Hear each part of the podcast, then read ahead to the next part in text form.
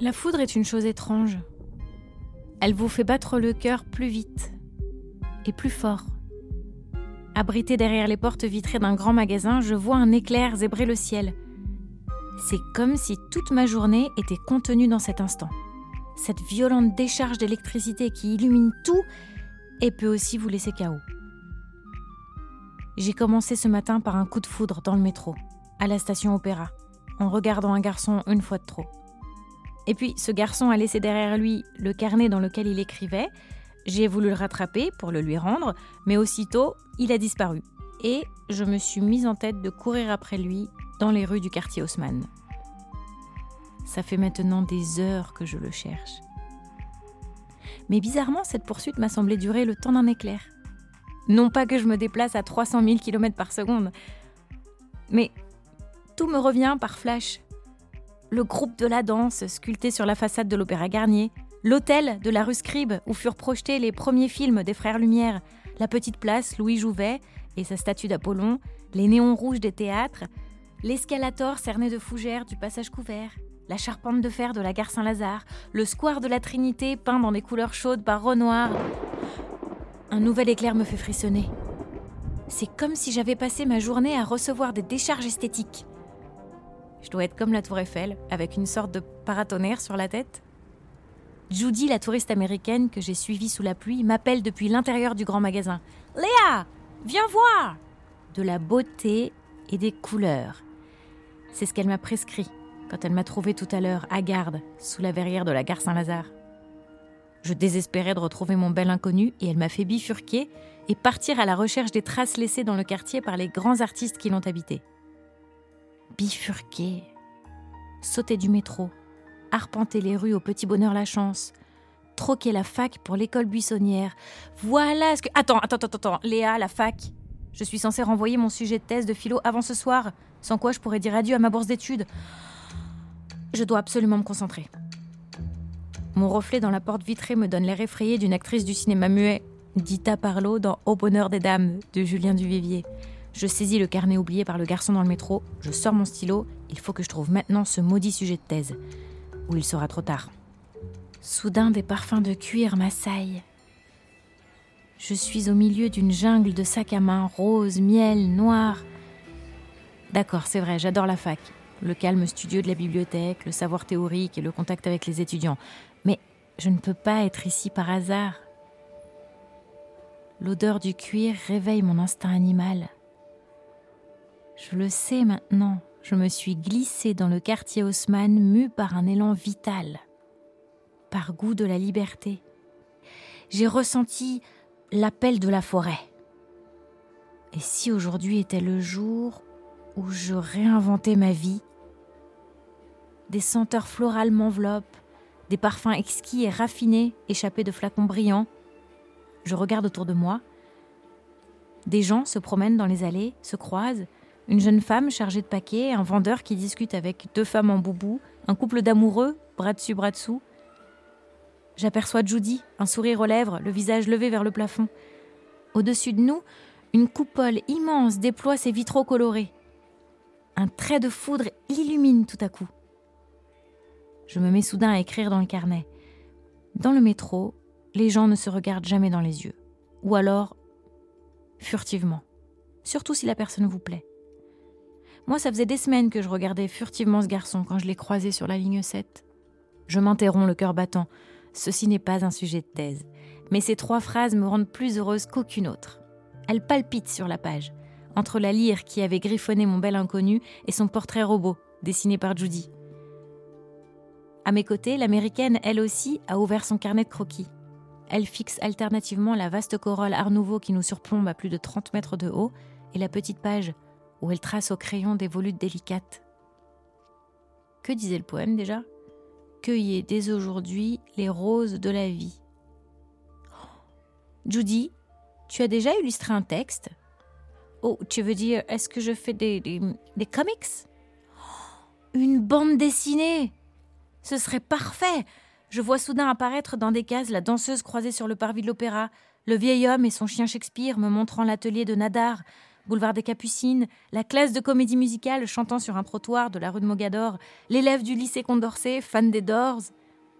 Ce serait, ce serait comme un voyage, une quête à travers le quartier Haussmann, un peu comme euh, l'Odyssée d'Homère. Tu vois, avec plein de rencontres. Judy veut savoir si je me prends pour Ulysse.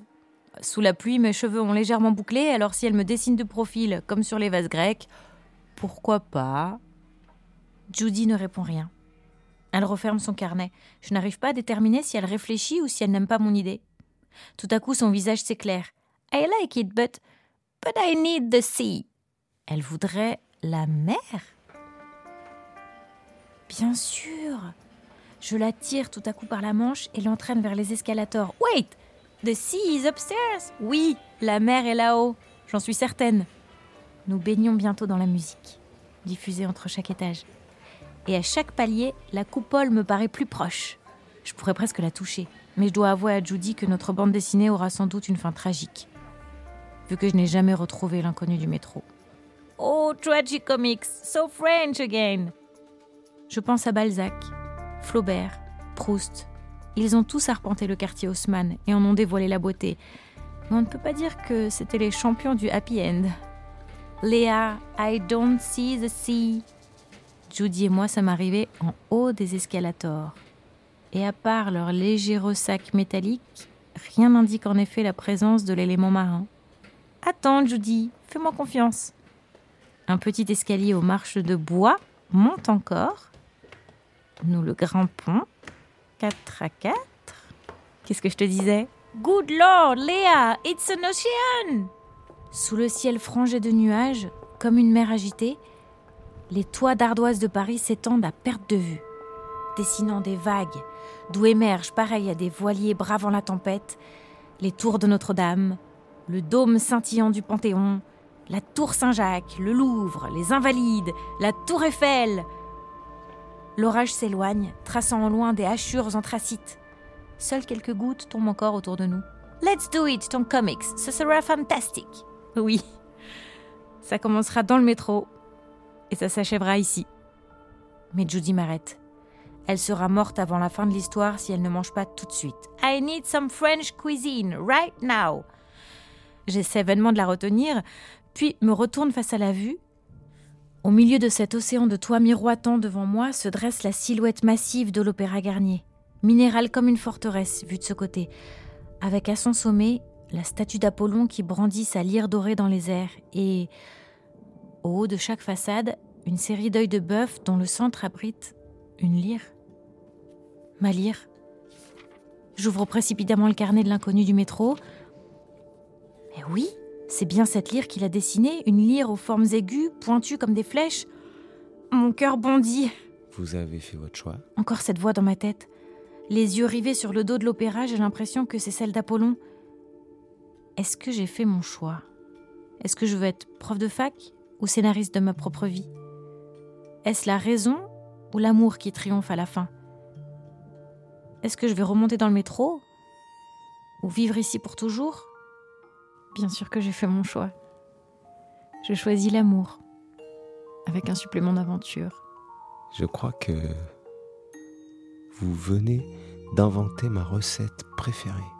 Je me retourne tout à coup. Lui, ses cheveux, ses yeux mi-clos, son sourire. Vous êtes la fille du métro Non, c'est vous. Pardon? L'inconnu du métro, c'est vous. Je m'appelle. Apollon Antoine. Bien sûr. Comment ça, bien sûr? Le général romain Antoine était l'amant de Cléopâtre. Et ensemble, ils ont créé une association qu'ils ont appelée La vie inimitable. La vie inimitable. Ça me plaît. Sauf que je ne suis pas général. Je suis chef. C'est mieux chef pâtissier. Ok. Puis je ne dis plus rien. Et lui non plus. Son regard s'arrête sur le carnet que je tiens dans mes mains. C'est... Votre. Mon carnet. Je le lui tends. Il le prend, l'ouvre et tombe sur son portrait dessiné par Judy et les quelques lignes que je viens d'écrire. Son sourire s'agrandit encore. Vous m'avez... Je vous ai. Le soleil perce entre les nuages. Nos visages sont soudain proches. Très proches. C'est vous le philosophe? Elle, c'est Judy. Oh, est-ce que je viens de... Oh, oh, sorry. Aucun de nous trois ne dit plus rien. Je hasarde une question. La lire. Celle que vous avez dessinée ce matin dans le métro. C'était pour un nouveau dessert, un biscuit. Tu vas mettre de la verbena, verveine, verveine, j'adore. Un flash me traverse. Oh, mais ça fera penser aux fougères du passage couvert. Ok, il faut un peu de, how do you say, whipped cream? Crème chantilly. That's it, comme les nuages de Monette. et aussi une touche de fruits rouges, comme la maison de Nadar et les néons des théâtres. Antoine s'apprête à écrire dans son carnet. Mais il suspend son geste. Il me regarde. Je vais tout noter. Mais garde ce carnet pour y écrire ton histoire. Je veux la connaître en entier.